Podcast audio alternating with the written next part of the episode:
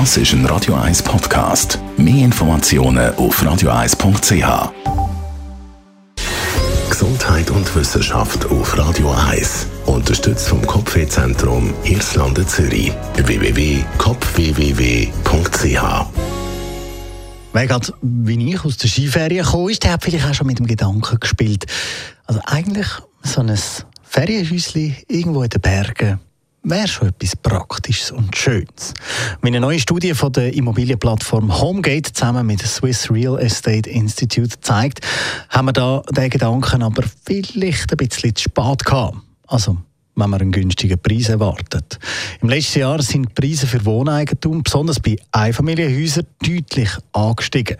Bei Wohneigentum hat im 2021 der Preisesplus von durchschnittlich 9% gemacht, das bei Einfamilienhäusern.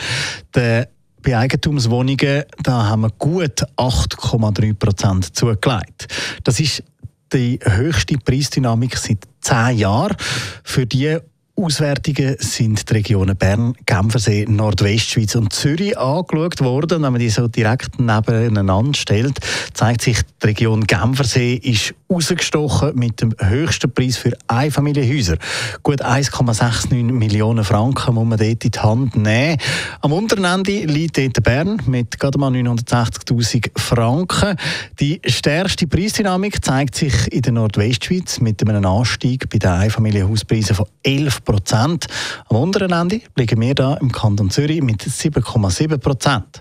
Beim Eigentumswohnungen, dort ist in Genf nicht unbedingt zu lachen. Die haben nämlich ein Wachstum von 8,8 Prozent.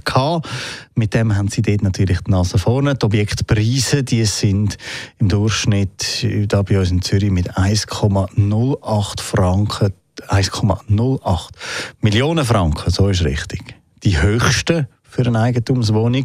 Am günstigsten sind die Wohnungen in der Nordwestschweiz mit 0 1,76 Millionen, also 760.000.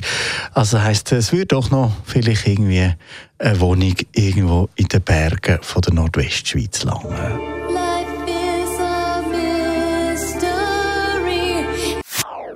Das ist ein Radio 1 Podcast. Mehr Informationen auf radio1.ch.